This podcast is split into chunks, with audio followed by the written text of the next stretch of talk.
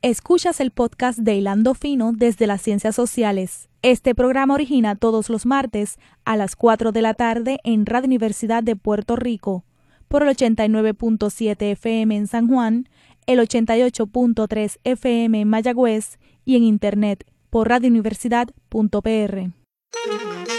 Cadena Radio Universidad de Puerto Rico presenta Hilando Fino desde las Ciencias Sociales un programa de análisis profundo sobre temas contemporáneos de interés nacional e internacional a cargo de profesores e investigadores universitarios.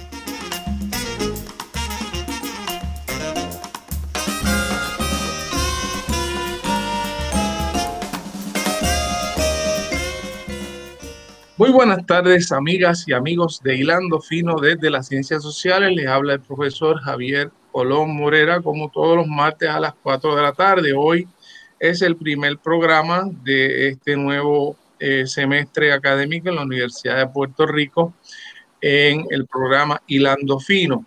Y desde luego, debido a los eventos tan importantes que han ocurrido eh, en Estados Unidos recientemente, tenemos dos colegas del Departamento de Ciencias Políticas, el profesor Luis Rivera, eh, Luis Cámara Fuertes y a la profesora Melody Fonseca. Buenas tardes a ambos. Buenas tardes. Buenas tardes. Gracias por, por, por estar eh, aquí en Hilando Fino. Eh, la, tal parece que el 2020 no, no terminó, este, porque el 2021 ha terminado con unas notas muy discordantes eh, y nada, uno a veces se hace ilusiones que con el cambio de calendario pues vienen nuevas dinámicas, vienen nuevas posibilidades, eh, pero no, no, ha sido así. El, el 2021 comienza con una situación muy extraña que en Puerto Rico coincidió con el Día eh, de Reyes, el 6 de enero, que es cuando finalmente se lleva a cabo el proceso de eh, validar las listas de los colegios electorales que se han estado eh, contando en los estados a través de ese proceso este, indirecto a través del cual Estados Unidos elige su presidente. Y en esta ocasión, eh, por primera vez en la historia de Estados Unidos, ese proceso se interrumpe porque surge un, Mm, lo que algunas han designado un motín, otros han designado una insurrección, otros han designado un acto de terrorismo eh, eh, interno o doméstico, mediante el cual eh, el Congreso tiene que detener sus funciones. Así que quiero empezar con Luis, que nos hables un poco de qué, qué, fue lo que ocurrió, Luis, en ese 6 de enero, cómo tú lo caracterizas y inicialmente nos des un, una evaluación de por qué este evento es tan importante en la historia política de Estados Unidos. Para poner en contexto lo que pasó, vamos a ver lo de la insurrección. Eh, vamos a ver qué era lo que estaba pasando en la Cámara, porque una cosa, digo, en el Senado, una cosa está amarrada directamente con la otra. Según la Constitución, el día 6 de enero, en una reunión conjunta del Congreso, de Cámara y Senado, se cuentan los votos del colegio electoral. Recordemos que cuando la gente votó en noviembre eh, por el presidente y el vicepresidente, en realidad lo que hicieron fue escoger unos electores que después a principios de diciembre en las capitales de sus estados se reunieron y votaron eh, de manera en papeletas separadas por el presidente y por el vicepresidente. Esas papeletas se ponen en unas cajas y se mandan al Congreso. El 6 de eh, enero, entonces se reciben esas cajas, se abren y se cuentan los votos. Eh, y la razón para el retraso entre, entre, esa, entre ese voto el, el, eh, a principios de diciembre de los electores y el conteo el C, que tenemos que recordar que cuando se hizo la constitución, pues mover una cosa de un, desde Virginia o desde Maine hasta Washington, eh, o el caso Filadelfia, que era donde estaba originalmente el Congreso, pues tú sabes, no, no, no, no era un asunto de un día para otro y tomaba, tomaba bastante tiempo, ¿verdad? Así que el 6 es el paso final. Ese proceso usualmente un proceso automático, sencillo, que se despacha en menos de una hora, donde van estado por estado diciendo, pues, este, qué sé yo, Massachusetts, pues aquí, según el, la hoja que certifica eh, del oficial de Massachusetts, pues las elecciones se dieron sin problema, los electores votaron de acuerdo a la reglamentación y hay tantos votos para este y tantos votos para este. Y entonces el, vicepresidente, que es quien eh, preside esa sesión, pues dice, en vista de que está todo en orden, pues, eh, pues Massachusetts ganó este y lleva tantos votos y este para vicepresidente. Entonces alguien va llevando el conteo, al final el camino dice, pues este candidato o candidata sacó esta cantidad de votos y este otro este y el que ganó fue este, a un malletazo y se acabó el asunto. Es una cosa puramente ceremonial.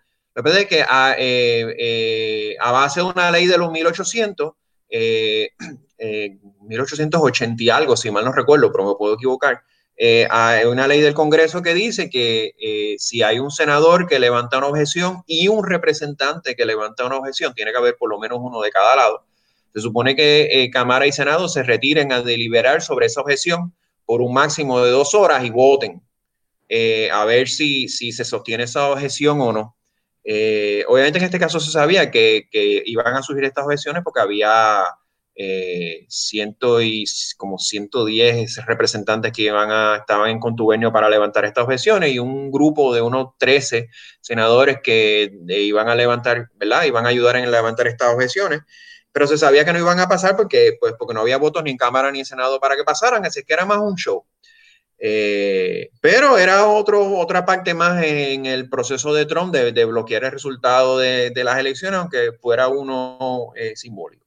Así que este era el día, el 6, en el que de manera final y definitiva se iba a certificar a Biden como presidente y a Harris como vicepresidenta. Eh, y después de esto, pues esto era como que, como decimos en español, el, clavo en el ataúd, eh, ya se cerró el asunto y no hay más nada. Eh, en, vista de eso, pues Trump cita a una manifestación cerca del Congreso para dar un discurso quejándose de eso y llamando a, a Pensa que, a que, a que haga su trabajo y bloquee el proceso, cosa que Pence no tiene ninguna autoridad en hacer y que anyway Pence había dicho que no iba a hacer. Eh, y ahí yo, ahí de, con ese trasfondo le pasó la batuta a Melody para que explique entonces de, de, de, de Trump adelante qué fue lo que sucedió.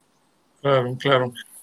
antes de que Melody participe, este, eh, sí es significativo, Luis, que, que más de 100 representantes ya habían habían este, dicho que iban a oponerse a la, a la, certificación de Trump, lo que ya de por sí daba una muestra clara de que Trump había tenido mucha efectividad eh, estableciendo la idea de que las elecciones habían sido fraudulentas, ilegales, etcétera. O sea que ya eso nos da una medida de que había, se había creado un ambiente político muy fuerte contra, contra esta certificación que, que entonces lo vamos a ver con lo que ocurre ese día. Melody, vamos a ver. Sí, a mí me gustaría empezar eh, comentando también que esto es un, proceso eh, que arranca prácticamente desde hace seis meses cuando eh, comienza la discusión de cómo se iba a proceder con los votos de cara ¿verdad? a la pandemia y cómo cada uno de los estados lo iba a manejar. Y Trump empieza a decir que esto va a servir para fraude, que le van a robar las elecciones y sabemos que en todos estos meses él se negaba a decir abiertamente si iba a reconocer o no, no solamente los resultados finales de ya fuera el día de la elección o una vez se terminara el proceso de conte y demás, pero incluso he llegado al punto de esta certificación. Por mucho tiempo se pensó que iba a aprovecharse más bien de, eh, ¿verdad? Lo que, de lo que ya había conseguido en el Tribunal Supremo con los nombramientos, no fue así, pero todavía quedaba esta oportunidad de que eh, el, el, mismo día que, como bien decía el profesor Cámara, eh, se supone, se trata de prácticamente una ceremonia en la que está el espacio, por supuesto, para la disidencia, pero que no, ha, no se ha dado el caso de que ésta pueda ser eh, efectiva. Eh, incluso en este momento último es eh, en el que Trump plantea otra posibilidad de, frenar que ya fuera o con la exigencia que hace a Pence, que como bien dijo Luis, no, Pence no lo aceptó y no iba a ser tampoco posible ni, ni propia, pero, pero sí contando con representantes y senadores que por lo menos sirvieron para dilatar aún más las conversaciones, eh, dilatar más el debate, pero sobre todo mientras e, esto ocurría teniendo un rally, es una manifestación eh, dirigida por Trump, ¿no? Siendo Trump, Giuliani y otros los speakers de la, de la manifestación, eh, y que claro, esto ocurría ¿no? al mismo tiempo. Entonces, en la medida en la que iba saliendo información de cómo, eh, cuáles eran las posturas que tomaban ciertos representantes y senadores, cómo repetían una y otra vez la idea de que, las, de que, por ejemplo, en el caso de Arizona se habían robado las elecciones, pero no conseguían eh, mostrar ningún tipo de evidencia. lo único que se planteaba era que si unas encuestas que habían salido de que más del 30% de la población pensaba que eh, las elecciones habían sido fraudulentas, pero ni siquiera, de verdad, como se pudo demostrar, no había una, evidencia de esto. Esto entonces lo que servía era más bien para incendiar eh, el discurso fuera del Capitolio eh, y a estas masas que venían, yo, yo, diría que venían preparadas para lo que ocurrió. otra cosa, ¿no? Es que luego, pues al ser un grupo tan amplio, diverso, se habla, por ejemplo, de que los Proud Boys están detrás de esto, eh, y había gente ahí que simpatiza o que es militante de los Proud Boys, pero no era, no fue una acción completamente organizada y de ahí es probable que, ¿verdad?, su estrategia eh, y sus tácticas pues hayan fracasado y que, y que al final pues no hayan conseguido lo que buscaban, pero aún así, eh, aunque no estuvieran organizados en detalle tal cual lo que iban a hacer una vez entraran al hemiciclo, sí es cierto que venían un poco sabiendo a lo que iban, ¿no? Porque eh, en la convocatoria que hace Trump vía Twitter eh, para finales de diciembre, eh, que convocaba esta, a este rally el, 6 de enero, decía, Be there, will be wild. Sea, él sabía que, esto era para, bueno, si no consigo lo que quiero a través de mis representantes y senadores y a través del poder que entendía el que podían tener ciertos líderes del Partido Republicano, pues vamos a presionar. No sé si él ¿verdad? Sería, estaría claro de que al final no lo iban a conseguir, eh, pero a mí me parece que es importante tener en cuenta el mensaje que envía esto, eh, ¿verdad? Y esto es una cuestión que ha sido muy importante en el gobierno de Donald Trump, que es el juego del, del discurso, el juego eh, de las imágenes, de esa medición constante de fuerza en el campo discursivo, porque eh, si bien desde un lado estamos viendo cómo están arrestándolos, cómo están habiendo consecuencias, esto puede ser pues muy positivo, también no dudaría que del otro lado lo que se abrió fue ese campo de posibilidad de lo que podríamos llegar a hacer si hubiésemos ido más organizados, si por ejemplo más manifestantes hubiesen tenido armas. Eh, así que, ¿verdad? Hay que, hay que tener en cuenta también el mensaje que esto lleva se dice que en, este, en otros espacios de redes sociales que son más eh, frecuentadas o que tienen más alta concentración de personas de extrema derecha, eh, se está hablando de una, repetir una acción similar el día 17, el día 19, incluso el, el mismo día 20 de enero con la inauguración. Así que, ¿verdad? Habría que, tener en cuenta que, esto podría volver a pasar eh, más desarticulado o menos desarticulado, pero que que ahí ese intento de medición de fuerza que me parece que buscó Trump, pues eh, sí, sí hace que mucha gente se lleve las manos a la cabeza, independientemente de que llevemos por meses viendo que, él iba a buscar eh, por todos los medios eh, que su discurso de que las elecciones fueron fraudulentas imperara. Entonces... Déjame, déjame, déjame interrumpirte aquí porque me parece importante, Luis, que se ha dicho mucho la cuestión de, de, que Trump eh, es un responsable muy importante de esto y me parece que en el relato que está haciendo Melody queda muy claro que él creó muchas expectativas de que ese día sí se podía revertir la elección y sobre todo le creó una, una presión pública muy fuerte al vicepresidente de Estados Unidos para que, ¿verdad? Eh, deliver eh, para que realmente lograra lo que, lo, que, lo que se quería, que era darle la presidencia a Trump. Entonces eso llevó incluso a, cánticos y a llamados a, a, ahorcar a Pence eh, en el Congreso. Me río por lo absurdo, ¿no? Este, pero que había un movimiento de gente diciendo vamos a tomar acción directa contra él y contra otros congresistas. Y en ese sentido es que se ha responsabilizado mucho a, Trump eh, personalmente por lo que Sí, de hecho, y, y Melody, o sea, Melody traza una cosa bien importante, que esto no es un asunto de que Trump se paró ahí en ese rally a hablar el 6 y entonces hizo un discurso y, la, gente salió para el Capitolio. Esto es un asunto que se lleva arrastrando desde mucho antes de las elecciones y viene por este discurso de, Trump, de, primero diciendo que le iban a robar las elecciones cuando sabía que las iba a perder. Porque si tú sabes que te la vas a ganar, si tú sabes que la vas a ganar, pues supongo que no vas con ese discurso. Eh, y, después eh, incitando a esta gente, y hay que tener en mente, o sea, Trump es un tipo bobo, ¿verdad? Podrá hacer todo lo que es, pero bobo no es. Y, yo me imagino que él sabe que, que, o sea, que no se podía detener eh, constitucionalmente lo que estaba ocurriendo en el Congreso, pero en la medida en que tú creas esa expectativa en tus huestes, que vienen ya eh, entusiasmadas con, con, algo que va a ocurrir, pues entonces le das una razón para que tomen esa acción. Que ha sido lo que ha hecho Trump. Trump ha estado mintiendo todo el tiempo con esto. Yo no creo que él se crea lo que él está diciendo, pero hay un montón de gente que sí se lo cree. Eh, y entonces, este, pues, pues ese es su líder y, por ahí van. Por eso era tan importante cuando se habló de, que él tenía que mandar un mensaje cuando se metieron al Congreso de, mandando a la gente para ir a salir, porque pues, ellos le creen todo lo que dice, lo dice él, y sin embargo se quedó callado por, por mucho tiempo. Por mucho tiempo, y cuando intervino, lo que dijo fue que era verdad que se habían robado las elecciones y que la gente estaba muy molesta, pero que se fueran a sus casas. Tampoco fue una, y que lo quería mucho y era gente muy especial. Sí, chévere.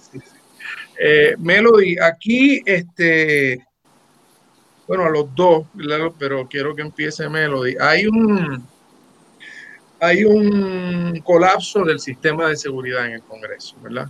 Que es muy raro, es muy raro y, y está ya, mucha gente lo quiere investigar porque el Congreso continuamente recibe demostraciones continuamente se reciben, este, hay actividades multitudinarias y ya hay un protocolo en donde participa el FBI, participa la, la policía, los estados, se reúnen, coordinan, etcétera. Aquí había una inteligencia política que, era casi pública, de que, de que había un grupo que iba dirigido a una situación de, de violencia política.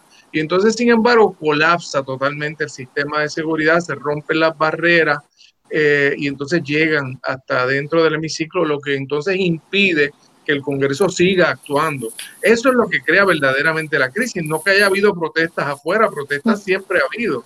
Lo que crea la crisis es que el Congreso tuvo que interrumpir sus trabajos y decidir entonces seguir de noche sus trabajos. Entonces se ha planteado mucho la doble vara, la, la, la forma tan fuerte en que se ha tratado estas manifestaciones, cuando se han tratado de manifestaciones de poblaciones negra, Black Lives Matter, etcétera, y la forma tan suave que se tocó.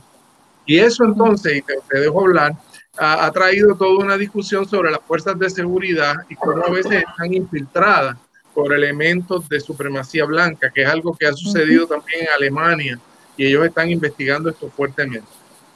Sí, mira, definitivamente los detalles específicos ¿no? de cómo el protocolo de seguridad eh, fracasó ese día pues yo imagino que van a ir saliendo poco a poco en informes. Eh, una cuestión bien interesante que se está viendo es eh, policías tanto de Washington, D.C. como de otros estados que fueron identificados en estas masas y que habían pedido hasta sus días libres para estar ahí, bueno, o, pues se puede llegar a la conclusión de que era para estar ahí. Entonces, ¿verdad? Como que yo creo que estos, una vez tengamos estos informes, quizás podemos hacer esa relación más directa de eh, ya fuera eh, algún tipo pues de complot interno o que por lo menos había un conocimiento interno de que esto se iba a, desenvolver de cierta manera y que eh, simpatizantes de Trump dentro de las fuerzas de seguridad querían estar en ese momento del otro lado, eh, pero también, ¿verdad? Lo que se ha planteado desde hace mucho tiempo y es que, bueno, hay en la, en la creación misma de las fuerzas de seguridad en los Estados Unidos un componente de supremacía blanca eh, que conlleva que se reaccione de unas maneras cuando se trata de ciertos manifestantes, slash cuerpos, sujetos, identidades, y de otras cuando son otros. Entonces, aquí esto que planteas de la doble vara es importante señalarlo porque definitivamente esto no fue ni siquiera una manifestación relámpago, eh, ¿verdad? Una convocatoria secreta que llegaron ese día allí. Desde el 20 de diciembre está convocada por el mismo presidente de los Estados Unidos. Eh, y ya, ya podría haber eh, un tipo de seguridad como la que se ha visto en imágenes cuando son manifestaciones de Black Lives Matter, en las que prácticamente está la, está la Guardia Nacional eh, protegiendo todo el espacio y que, y que además eh, hay a cualquier, ¿verdad? Em, intento de, de, traspasar las barricadas o los espacios que se establezcan de algún manifestante, la reacción mínimo es gas pimienta, ¿no? Mínimo se empieza por ahí. Y acá lo que se puede ver de las imágenes es que eh, quienes estaban tirando gas pimienta eran los manifestantes contra los policías. O sea que, que realmente eh, sí hay una, una doble vara ahí, pero que a mí también me parece interesante analizarlo desde cómo eh, se percibe la violencia. Y ahí a mí me, me, me, hace pensar, no incluso la gente, no quienes estaban en ese espacio en ese momento, pero quienes lo estaban viendo en vivo por la televisión, por la internet, etcétera, eh, hasta qué punto, viendo, ¿verdad? Esta masa de hombres blancos que a mí por lo menos me aterraría, pero yo creo que a muchos estadounidenses promedio no necesariamente le aterraría, porque hay, ¿verdad? Una, un imaginario de qué sujetos, de, de atribuirle cierta racionalidad y como que, bueno, ellos van a entrar ahí, pero no van a matar a nadie, no van a eh, destruir propiedad pública. Eh, es decir, lo que están es llevando un mensaje versus el cómo se perciben incluso manifestaciones realmente pacíficas, porque lo cierto es no todas las manifestaciones de Black Lives Matter han sido pacíficas y no pasa nada. O sea, es decir, eso es parte también de la política, pero eh, observar también a través de la televisión observaciones realmente pacíficas y que la la reacción de la gente, bueno, ¿cuándo la policía va a intervenir? ¿Cuándo van a hacer algo? ¿Van a esperar a que destruyan como hicieron en X lugar para entonces hacer algo? Así que a mí me preocupa también más como la proyección de ciertos sujetos como eh, peligrosos y como otros que no, como ciertos sujetos que son los que siguen la ley y el orden, aunque, ¿verdad? En tu cara estén rompiendo con eh, ese, ese, la ley y el orden, aún así eh, tienen el beneficio de la duda. Y yo creo que esto es algo que ahí es importante, ¿no? Pues estos procesos que se están dando de detención, particularmente de aquellos que fueron más visibles, eh, como este que, que, iba con unas pieles y unos cuernos, que resultó que era un chamán de Quanon, que es una de estas teorías de la conspiración, eh, que, que, ¿verdad? Este tipo de arrestos pues son importantes porque envían mensajes, pero aún así yo creo que, que hay mucho que trabajar sobre la la percepción de seguridad e inseguridad, no solamente del policía que está ahí confrontando, como de los ciudadanos mismos. Entonces, Ahora, Luis, eh, déjame, déjame, intervenir a Luis aquí. Eh, Luis, aquí hay, o sea, está la doble vara, ¿verdad? Que es obvia, ¿verdad? Entre cómo se hubiera tratado esto, si son manifestantes negros, si son manifestantes blancos y qué ha ocurrido en más de una ocasión en Estados Unidos. Pero también hay algo más siniestro posible ocurriendo aquí. En efecto, hubiera algún tipo de coordinación con ciertos niveles de los elementos de seguridad para algo más que una pura demostración, ¿verdad? Que, que, y eso obviamente se va a estar investigando. Entonces ahí es que se usa la palabra insurrección, ahí es que se usa la palabra golpe de Estado y ciertamente cuando estamos grabando este programa todavía no tenemos todo la, la, la información, pero ciertamente el gobernador eh, eh, de Maryland, si no recuerdo mal, plantea que él pidió refuerzos y no, no le contestaron las medidas. O sea que hubo también aparentemente una cierta ineficiencia casi, casi por, por diseño. Y eso es quizás lo que tiene más preocupado a sectores en Estados Unidos, cuán cerca se estuvo aquí de una situación en que pudo haber habido este, eh, rapto, pudo haber habido violencia contra, contra algunos de los legisladores. Obviamente murieron cinco personas, murió un policía, murió una veterana de guerra. O sea, esto realmente no es un incidente menor. Eh, ¿cómo, cómo, cómo, tú ves ese, ese asunto de, la, de lo, lo grave que ha sido esta, este evento en la historia política? Tú que has estado estudiando la historia política de Estados Unidos por tantos años. Bueno, a lo primero que mencionaste, pues eh, sí, es un asunto que se está, está en desarrollo y, no sabemos si hubo o no hubo colaboración de las fuerzas de seguridad interna. Se habla también de que de Washington trataron de evitar de que llegaran este, tropas de la Guardia Nacional de los estados de alrededor, de Virginia, etcétera. Y eso se dilucidará este, con el tiempo y las investigaciones, como dijo Melody, que hay varias cosas que están en camino. Ahora, a lo segundo que menciona, no, o sea, de lo que yo he leído y lo que han estado comentando es que no hay un paralelo eh, de esto. La, última vez que pasó un incidente de violencia de este tipo masivo en el Congreso fue cuando los ingleses quemaron el Capitolio en 1812. Eh, está obviamente el asunto que nosotros conocemos por el hecho de Puerto Rico, ¿verdad? De cuando se entraron los nacionalistas puertorriqueños disparando al Congreso. Pero es distinto porque eso eran, eran un grupo pequeño de personas actuando de manera independiente. Esto era eh, un grupo grandísimo de personas liderado nada más y nada menos que por el presidente de los Estados Unidos. Eh, se está hablando de, de, el término que se está usando cada vez más de insurrección, es porque el intento era de detener el trabajo del gobierno, que para evitar un cambio de gobierno, que después de todo es casi la definición estándar de una insurrección. Eh, o sea, no estamos hablando ni siquiera para detener una pieza de legislación, sino era para detener el proceso que iba a crear un cambio de gobierno liderado por el presidente. Y como tal, aquí no hay ningún precedente en la historia de los Estados Unidos, porque otra vez, cuando entraron los nacionalistas este, puertorriqueños, pues fueron por motu propio. Cuando los ingleses quemaron el Capitolio, pues, el presidente no los invitó a quemar el Capitolio, era una fuerza invasora extranjera. Y han habido unos que otros incidentes sueltos de, de, hubo uno hace varios años atrás en que entró un pistolero al Congreso y mató, creo que fue dos o tres este, guardias de seguridad del Congreso, pero era un individuo solo. Pero aquí tenemos un acto. Luis, eh, perdona, que te, perdona, que te, interrumpa, pero una de las paradojas aquí es que terminen utilizando las leyes de conspiración sediciosa que se utilizaron contra los nacionalistas puertorriqueños ahora para juzgar la, la, milicia blanca en Estados Unidos. Eso fue una de las cosas que se trajo esa misma tarde. Eh, cuando se trajo tratando de buscar paralelos, pues se, se fue tan lejos como el, el ataque al Congreso 1900. Eh, pero, pero cuando tú vas al detalle, pues Melania son dos incidentes bien, o sea, los dos son incidentes violentos, evidentemente, pero, pero son dos incidentes totalmente distintos uno de otro por completo. Eh, y entonces esto es una cosa inaudita de que el presidente de los Estados Unidos está haciendo una insurrección contra una rama que es igual, que es el, el Congreso. Y aquí es que viene eh, la molestia. Luis, déjame, déjame, hacer una primera pausa aquí en, en Hilando Fino y entonces regresamos a la segunda parte de este interesantísimo programa.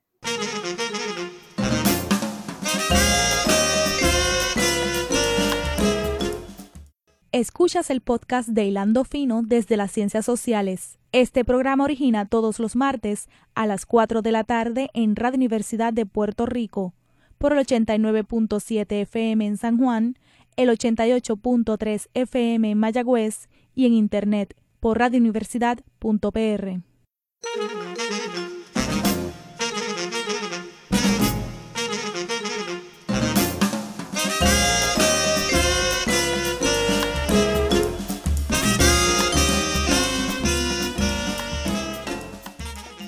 Continuamos amigos en Hilando Fino desde las Ciencias Sociales en este, el primer programa de este segundo semestre del año académico 2020-2021 y decíamos que eh, lamentablemente, aunque uno siempre alberga este, ilusiones de que los cambios en calendario van a implicar cambios significativos en, en elementos negativos que nos han estado circundando, la verdad es que el calendario eh, no hace milagros, ¿verdad? Y el 2021 ha comenzado con una con un evento que va a cambiar la historia de Estados Unidos en cierto modo este, pues hay momentos que marcan, marcan un momento en la historia que, siempre se recuerda, la gente va a recordar que estaban haciendo ese 6 de enero, eh, cuando por primera vez eh, el, trabajo del Congreso de certificar una transición pacífica al poder político fue interrumpida y entonces pues eh, es un evento que nada, que ya... Mm, mm, está fuera de, la botella el, el, genio y, va, es algo que va a seguir generando eh, conversaciones importantes. Estábamos hablando, Melody, de la situación de cómo se ha considerado incluso utilizar el, el, estatuto que tiene que ver con sedición, conspiración sediciosa que se utilizó contra Oscar eh, López, Rivera, etcétera, en este caso, ¿cómo tú ves esa paradoja o esa, esa situación? Pues mira, siguiendo un poco con, eh, con lo que ya planteaba Luis, ¿no? De que son situaciones por una parte son situaciones distintas y yo creo que algo que, que señalaba que me gustaría enfatizarlo es el hecho de no es solamente entrar al Capitolio en cualquier momento, es entrar en el momento en que se supone que se certifica un nuevo presidente, es decir, es buscar interrumpir un proceso democrático, de ahí lo de insurrección como bien lo planteaba Luis.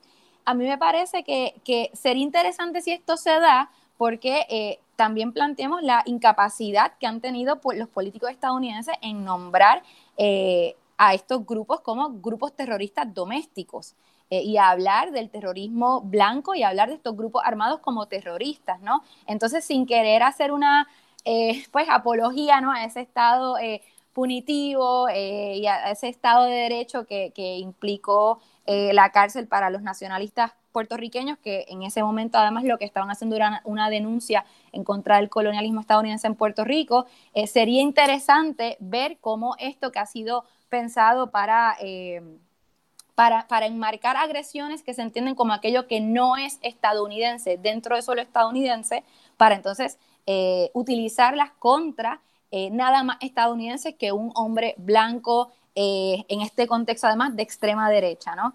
Eh, y a mí ahí sí me gustaría señalar pues dos cosas sin salirme un poco de la discusión que estamos teniendo, pero que no, no quisiera que se quedaran fuera. Y una es el cómo eh, la reacción eh, tanto de los medios estadounidenses como de los políticos ha sido de constantemente referirse a lo que ocurrió el 6 de enero como algo que solo habían visto en el tercer mundo. Eh, hablar de que esto no es una república bananera, ¿no? Entonces, esa, ese ejercicio constante de extranjerizar aquello que no entra en nuestro imaginario identitario, a mí, ¿verdad? Pues me parece eh, fascinante, ¿no? Porque lo hacen de una manera muy rápida, muy continua y enseguida ya enmarcan eh, y de cierta forma, pues, ¿verdad? E, extranjerizan esas acciones, más no a esos sujetos. Mientras que cuando se trata de manifestaciones que vienen de sujetos racializados y demás, no solamente extranjerizan sus acciones, pero también a esos sujetos, ¿no? Entonces a mí eso me, ha interesado como que... Y lo, interesante, y lo interesante aquí, Melody, es que parecería, o sea, hay un reclamo de sectores en el, propio discurso principal llamado mainstream de que sí haya acciones criminales fuertes en este caso, o sea, que, que realmente no se deje pasar esto eh, porque hay mucho miedo de que si no se detiene esto a tiempo puede provocar unas consecuencias posteriores que van a ser peores. O sea, había una periodista diciendo que ella, ella escuchó cuando uno de los manifestantes dijo, la próxima vez vamos a venir armados, la próxima vez va a ser distinto. O sea, que hay casi, casi ya una advertencia de que esto es un primer intento.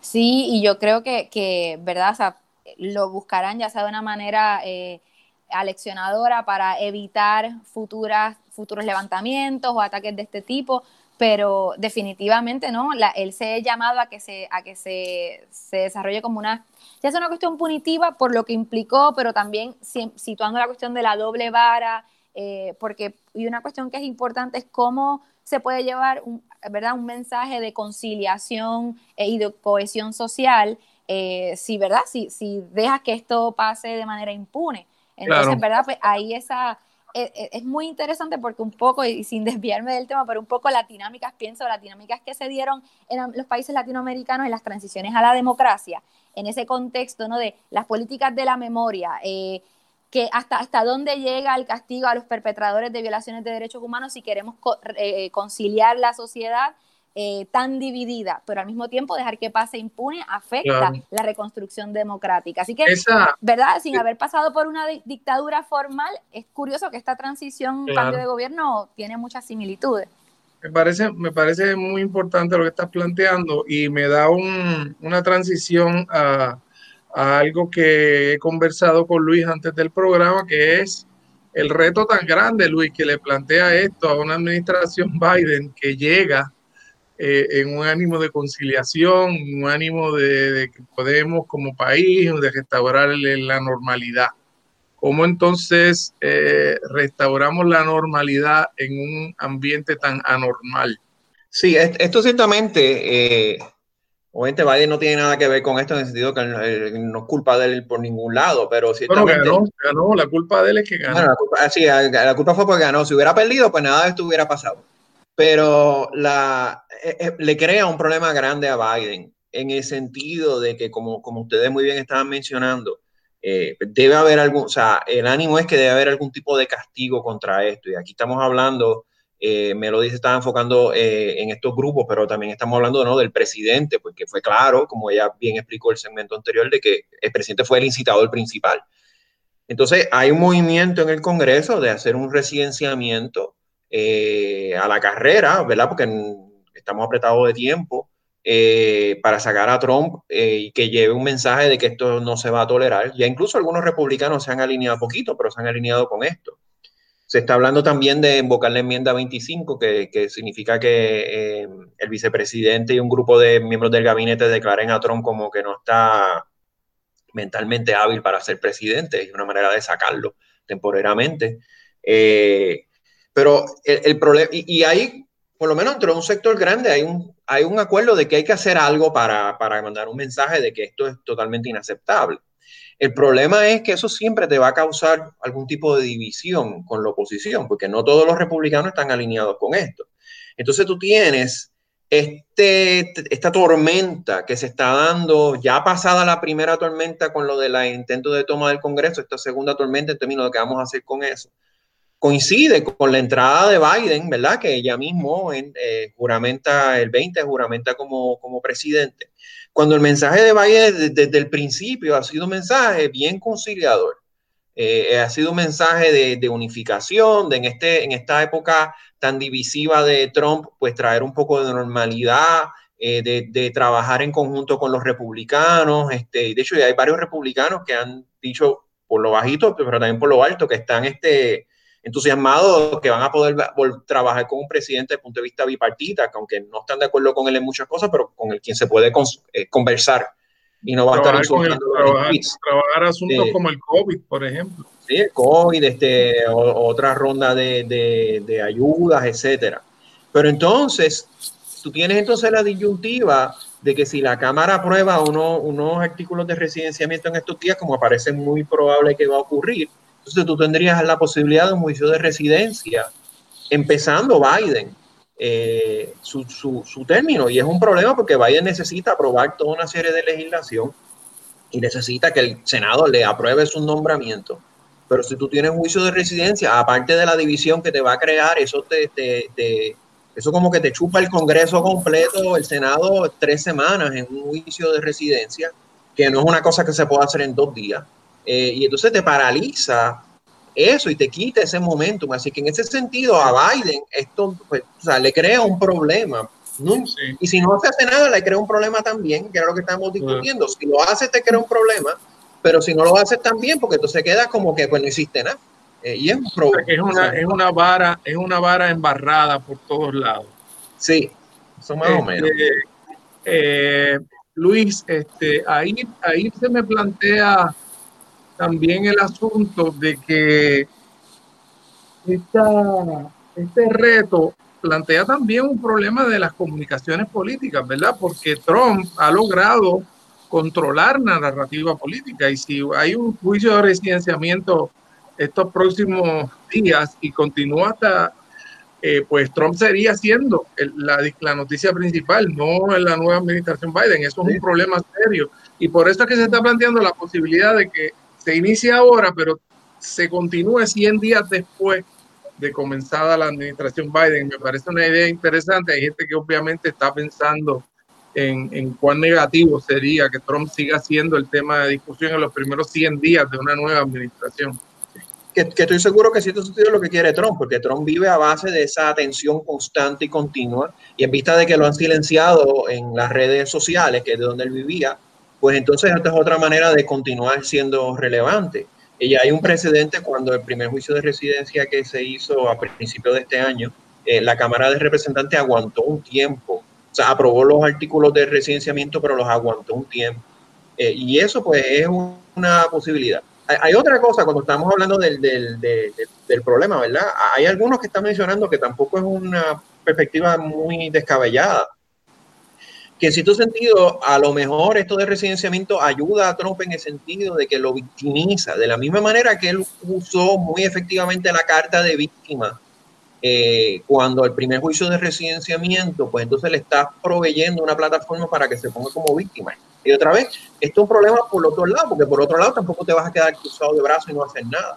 O sea, que todo un asunto, parece fácil de primera intención, pero verdaderamente es bien complicado y tiene muchas consecuencias no esperadas por, por diferentes ángulos. Eh, y no es una cosa que yo estoy seguro que mucha gente esté entusiasta de trabajar. Pero, pero, pero por otro lado, pues tienes ese incidente que se dio y no lo puedes dejar pasar. Claro. Melody, eh, se ha hablado de una palabrita que en la ciencia política viene bien cargada, que es la palabra de fascismo, ¿verdad? De hasta qué punto eh, lo que está ocurriendo aquí son movimientos fascistas, son movimientos que lo que quieren es destruir el Estado liberal para crear una nueva estructura política dirigida por este líder carismático, eh, nacionalista, este, de derecha, que generalmente más que nada lo que quiere es proteger las instituciones eh, capitalistas en el país, se convierte en un sistema de privilegios muy fuerte para ciertos sectores y este líder habla a nombre del pueblo, habla a nombre de la nación, habla a nombre de la madre patria, que, que, está por encima de las instituciones, que está por encima de los derechos, que está por encima de los individuos. Eh, y es difícil uno dejar de pensar que hay unos elementos aquí fascistas. El fascismo es una palabra que uno no le gusta usar porque ciertamente dispara unas reacciones políticas, emocionales eh, muy fuertes, ¿verdad? Pero ciertamente el nivel de discurso antiliberal que uno está viendo en Estados Unidos en este momento eh, y pro eh, y cómo estos, estos grupos parecerían, o sea, Pence es un traidor a quien Pence es un traidor a la nación norteamericana, es, y, un, y un traidor a Trump que es el, el, que representa en este momento la nación, ¿verdad? Este, ¿Qué tú has pensado sobre eso? ¿Cómo, ¿Cómo tú ves esa dinámica de lo que algunos han llamado, por eso es que hay tanta gente asustada incluso en el mainstream norteamericano, porque esto nunca había sido un tema de conversación serio, que hubiera realmente un riesgo real en Estados Unidos de una de que las instituciones democráticas liberales no pudieran eh, manejar eh, los conflictos políticos. Y, Estados Unidos se daba en el pecho con razón de lo, de lo estable que había sido todos, los cambios políticos. ¿Cómo, ¿Cómo tú ves eso? Pues mira, yo, yo creo que eh, justo estaba repasando unas cosas ayer para más o menos empezar a preparar las clases y estaba esta, esta frase de, de Toque Vilera, la de eh, el, o el mundo nuevo requiere una ciencia política nueva, o, requerimos una ciencia política nueva para un mundo nuevo. No un mundo nuevo, ¿no? Eh, desapegado de toda esa trayectoria eh, y toda esa historia política, ¿no? Que pues algunos insisten en hablar en esta idea de que la historia es cíclica, que se repita, hay otras tradiciones historiográficas que rompen con eso y que y yo me pienso más así, ¿no? Desde que, eh, aunque hay unos reflejos, y quizás como en este caso, como plantean en Sotraverso, ¿no? En los movimientos de derecha actual, lo que vemos es una matriz fascista, las contingencias específicas de los contextos específicos no pueden dejarse de lado, ¿no? Entonces, eh, una discusión ha sido esta de si debemos o no llamar al régimen, al gobierno de Trump fascista, si debemos llamar a Trump específicamente fascista, a quienes lo apoyan fascista. Yo creo que, que bueno, para, a, mí, ¿verdad? Me parece que para que nos entendamos o si lo que buscamos es entendernos, efectivamente, ¿no? Hay, hay, unas, hay unas cuestiones que se pueden asociar, eh, ya sea la idea del líder carismático, cómo se va generando una masa.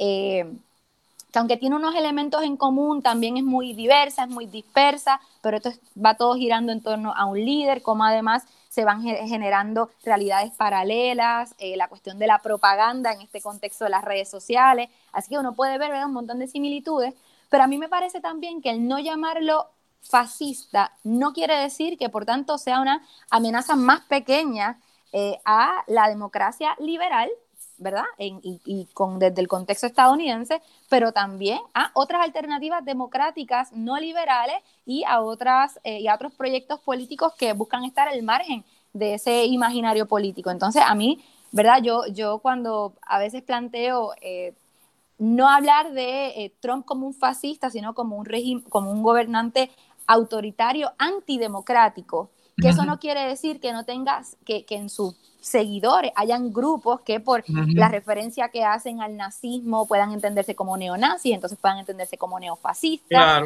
pero de la misma manera van a haber otros grupos que eh, van a ser, eh, van a reivindicar eh, la postura estadounidense en la Segunda Guerra Mundial y van a entenderse como los primeros antifascistas, pero aún así van a estar con Donald Trump, ¿no? Entonces yo creo que, que va, hay, hay, ¿verdad? Como unos, como, unas pistas en ello, pero a la hora de mm, clasificarlo, yo pensaría más en una idea de autoritarismo antidemocrático. ¿Por qué lo plantearía así? Porque creo también que, ¿verdad? Esto, algo que es muy diferente al contexto de la Europa de la década del 20 y la década del 30, estamos hablando del contexto también de la globalización, el neoliberalismo y cómo esto eh, ha afectado, eh, ¿verdad? A, a, todos unos, a todos unos sectores que... Eh, que ahora están en esa constante lucha entre no solamente abocarse en la dirección hacia Trump, pero contrario a todo aquello que Trump eh, representa.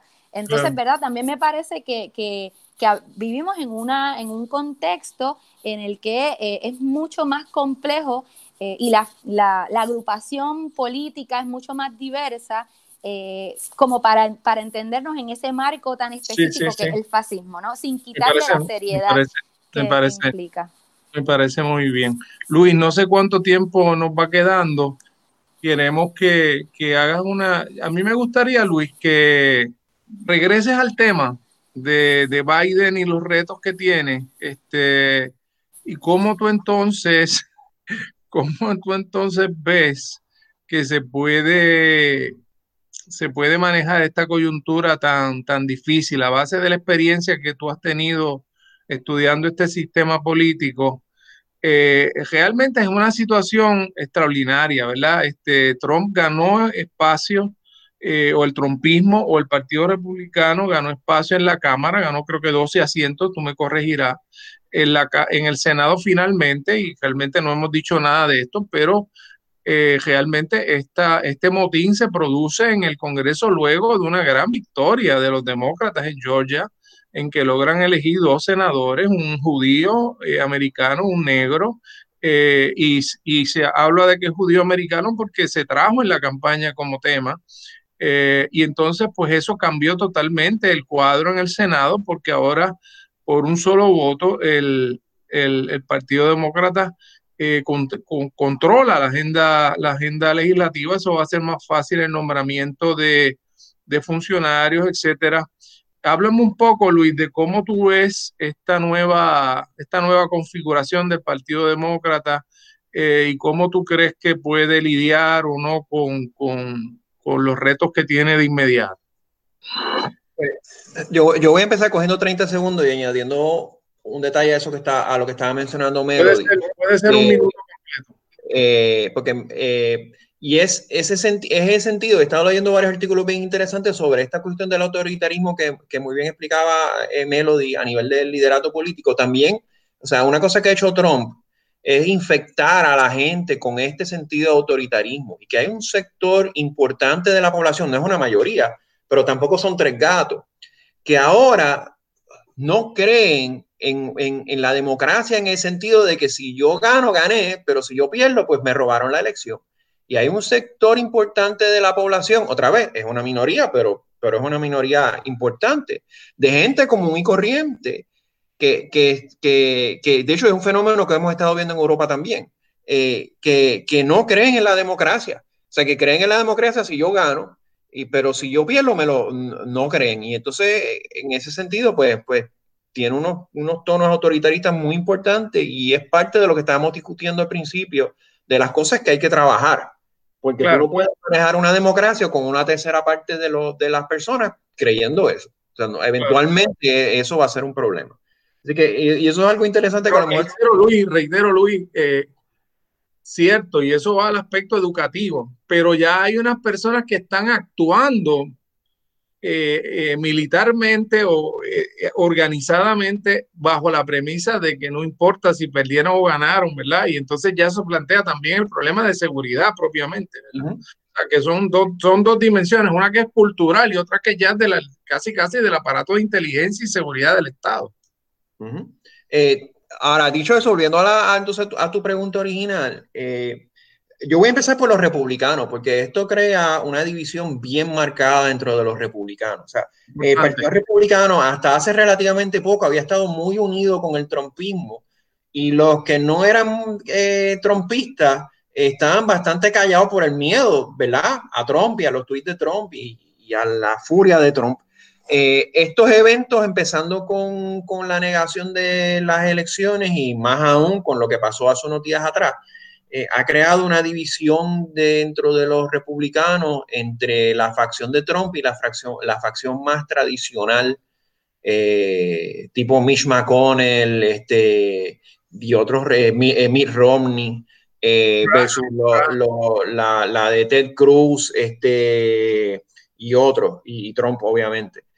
y esto pues obviamente es difícil predecir qué va a pasar, pero, pero va a haber una competencia en este próximo año sobre todo Trump fuera del camino en el sentido que ya no es presidente, eh, de, qué línea va a correr el Partido Republicano. Y va a ser muy interesante. Eh, eh, en cierto sentido, es una versión más dura de la división que vimos en el Partido Demócrata los pasados dos años entre los progresistas y los centristas, pero ahí era una cosa más más light en el sentido de que no había una animosidad tan grande, simplemente era una diferencia en política pública. Aquí aparentemente va a haber una cuestión de animosidad mucho más, más grande. Ahora, a lo, a lo que se Y la posibilidad de convicciones criminales, o sea, la cosa así adquiere otro, otro cariz. Sí, sí. Eh, ahora, dentro del punto de vista de Biden, eh, rapidito, pues eh, sí, el, el hecho de que hayan ganado los dos senadores de Georgia, cosa que yo mismo no me esperaba y que de hecho, abriendo el paréntesis a lo de ahorita, hay líderes republicanos que están hablando, ¿verdad? De que eso, eso fue directamente culpa de Trump por, todas su, por todas las cosas que estaba este, haciendo, eh, porque tradicionalmente esos dos senadores hubieran ganado sin ningún tipo de problema en un estado como Georgia. Pero Trump con sus cosas lo que hizo fue espantar a parte de ese voto que ayudó a Trump, que es más bien los suburbanos, republicanos suburbanos, eh, educados, eh, mujeres, eh, que lo movió o lo sacó de votar o lo movió a votar por, por los demócratas. Y entonces ya están apuntando como que eso, que es una, una primera falla de, del trompismo. pero el hecho de que ahora los demócratas controlen el Senado, aunque sea por absolutamente lo mínimo, que es con el voto del desempate de la vicepresidenta, la ventaja inicial que le da a, a Biden es que, que, se le va a hacer muchísimo más fácil eh, que, le, que le confirmen su, su, gabinete. Ya había algunos rum rum de algunos republicanos que no estaban contentos con algunos de los nombramientos, pues ahora esos republicanos no lo pueden, asumiendo que los demócratas voten en bloque, no lo, no lo pueden detener.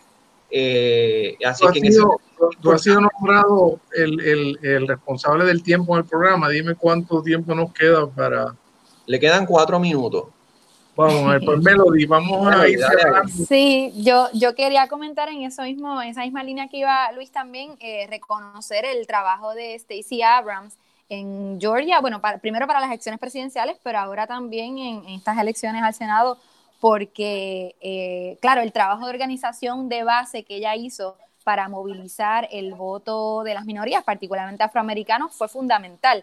Y aquí, ¿verdad? Pues esa combinación, como bien decía Luis, la desmovilización de ciertos sectores eh, que habrían votado por Trump o senadores republicanos en, otro contexto, pero que ya sea eh, el coronavirus o toda esta polarización que ha generado Trump, sumado a la movilización eh, de votantes que pues siempre han enfrentado problemas a la hora de votar o desapego político, etcétera, pues es una combinación bien interesante y que obviamente dice mucho de ese trabajo que se hace de base organizativo, político, de movimientos sociales y que luego se traduce también en lo electoral. Sí, me parece bien importante eso que estás planteando.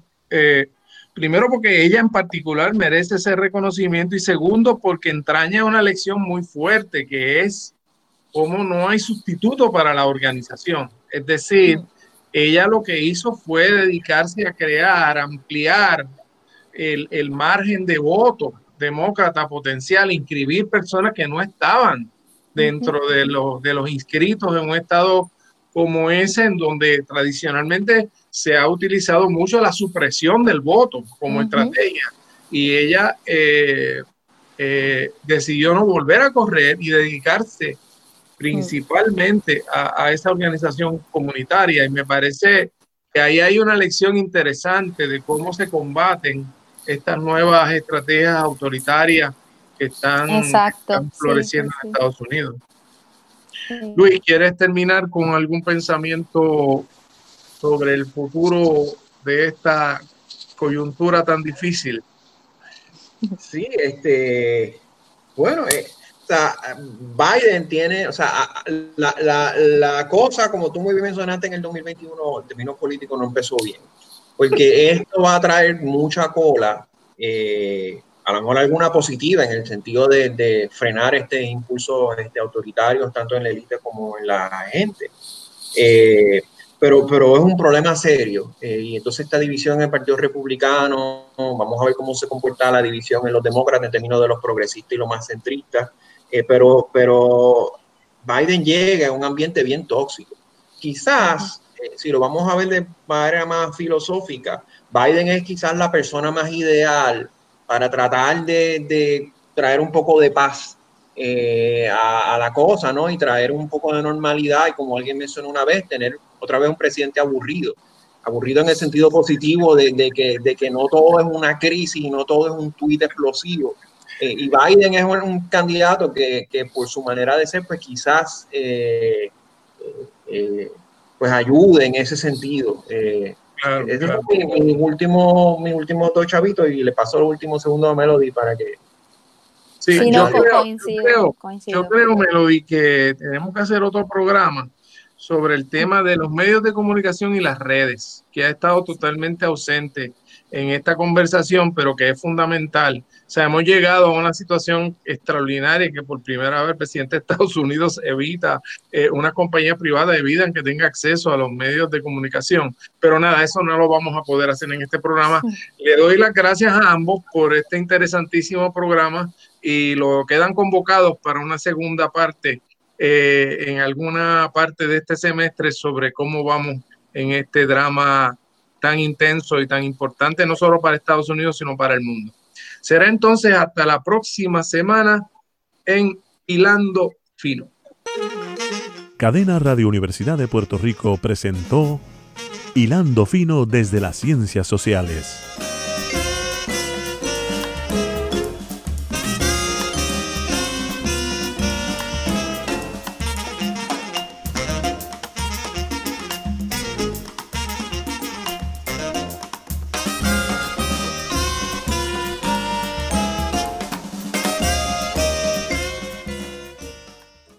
Escuchaste el podcast de Hilando Fino desde las Ciencias Sociales. Este programa origina todos los martes a las 4 de la tarde en Radio Universidad de Puerto Rico por el 89.7 FM en San Juan, el 88.3 FM en Mayagüez y en Internet por radiouniversidad.pr.